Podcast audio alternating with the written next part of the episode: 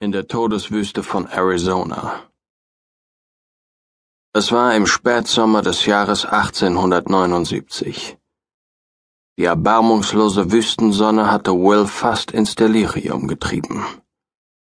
Seit drei Tagen war er ihr schon ausgesetzt, und er hatte es überhaupt nur bis hierher geschafft, weil er sein Wasser sorgfältig rationiert hatte aber jetzt waren nur noch ein paar Schlucke übrig, und er wusste, dass es nur noch eine Frage der Zeit war, bevor die Wüste ihn besiegen würde.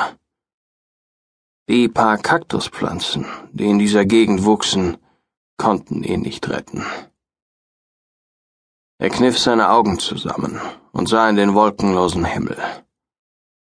Vor ihm türmte sich ein riesiger Sandsteinfelsen, die Hitzewellen des Sonnenlichts ließen seine Umrisse flirren, ganz als ob er in Flammen stünde. Will schleppte sich zu diesem Felsen hin, in der Hoffnung, dort zumindest Schatten zu finden. Ausgerechnet in den heißesten Teil der Wüste Arizonas war er hineingestolpert, wo nur ein paar Insekten überleben konnten, die sich in den Boden verkrochen.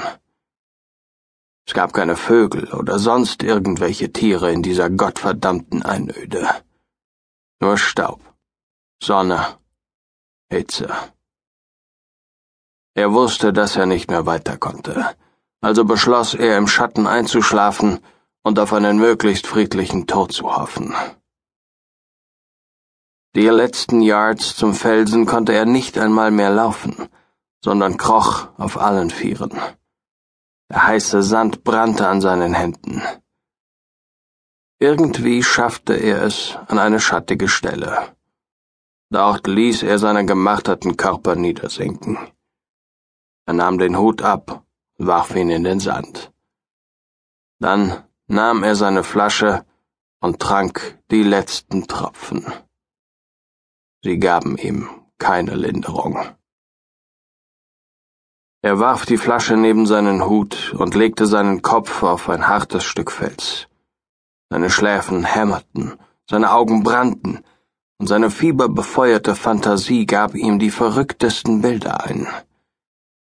Er suchte den Schlaf, aber Schmerz und Durst waren stärker.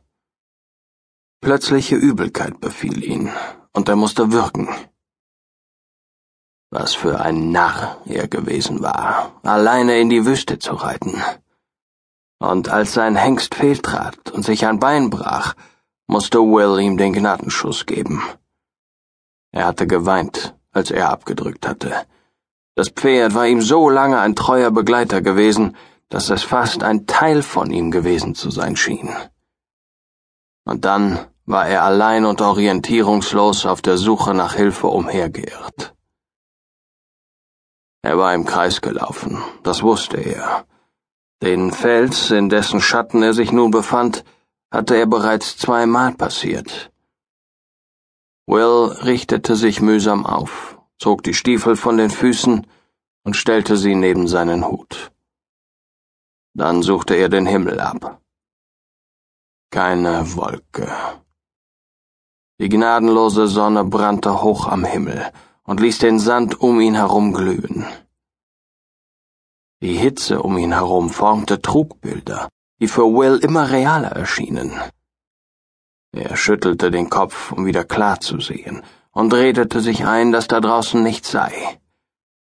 Er war völlig allein. Schließlich übermannte ihn die Müdigkeit, und er fiel in einen albtraumhaften Schlaf. Plötzlich wurde er durch irgendetwas geweckt. Es war kein lautes Geräusch, sondern eher die Anwesenheit von etwas oder jemandem.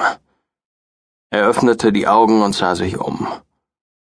Die Schatten waren länger geworden, er musste also ein paar Stunden geschlafen haben.